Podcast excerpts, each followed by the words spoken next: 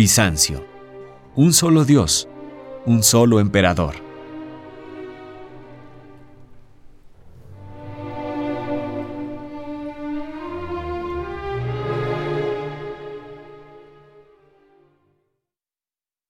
El Estado bizantino descansó sobre unos pilares fundamentales, el emperador y su corte, un código de leyes, la burocracia, el ejército y la religión cristiana ortodoxa que sacralizó al gobernante. Desde Constantino, pero sobre todo a partir de Justiniano, del 527 al 565, la figura del basileo o emperador se asoció con la del único Dios de los cristianos y se sacralizó. La concentración del poder en una sola persona ocasionó el declive del Senado romano. En torno al emperador se organizó la corte bizantina, conocida en todo el mundo por su esplendor y magnificencia. En ella, el arte y la tecnología estaban al servicio del poder. Durante el gobierno de Justiniano, hacia el año 533, se realizó la gran recopilación de derecho romano que hoy conocemos como el Código de Justiniano, fuente principal para conocer el derecho romano. La monarquía bizantina se valía para gobernar de una burocracia bien organizada y del ejército. La sucesión en el trono imperial trató de resolverse con la idea de que el emperador, como gobernante absoluto y divino, podía elegir a su sucesor. Durante buena parte de la historia bizantina, los emperadores intentaron que el trono quedara en su familia. El Estado sancionó las creencias de sus súbditos y persiguió a los disidentes. El emperador se metió al jerarca de la Iglesia de Constantinopla.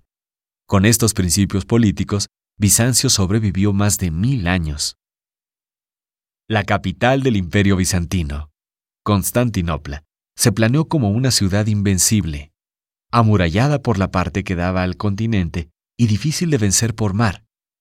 Al interior, la vida política giraba en torno de los dos grandes poderes representados en el Palacio Imperial y la Iglesia de Santa Sofía. Las fronteras bizantinas estaban continuamente amenazadas por los árabes en el sur y en el oriente, por los eslavos en el norte, y por los europeos en el occidente. Durante sus guerras, los bizantinos desarrollaron estrategias y tecnología militar que fueron aprendidas por los europeos y utilizadas en sus conquistas posteriores. Bizancio organizó unidades de defensa compuestas por soldados campesinos. Su eficacia aseguró la supervivencia del Estado y permitió al emperador contar con una base social para hacer frente a las presiones de la aristocracia rural. Sin embargo, durante el siglo VII, los árabes arrebataron a Bizancio las provincias más ricas del imperio, Siria y Egipto. La toma de Constantinopla parecía cuestión de tiempo. Entre 717 y 718, la ciudad resistió el asedio de los árabes, hasta que los asaltantes abandonaron el sitio.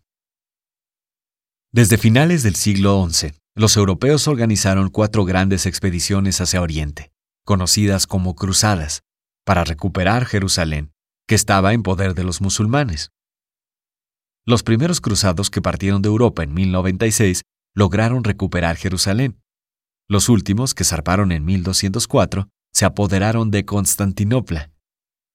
Los bizantinos, que se habían refugiado en el norte, lograron reconquistar la ciudad en 1261, hasta que en 1453 Constantinopla cayó en manos de los turcos.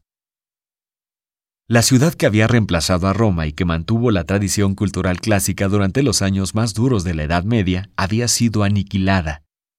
Para entonces, lejos de la vieja Constantinopla, las ciudades navales europeas eran los nuevos centros de poder económico y político.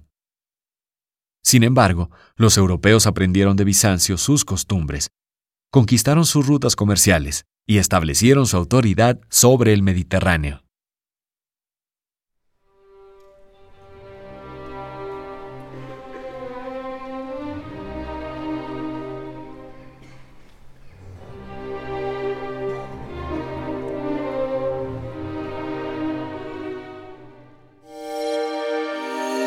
Bye.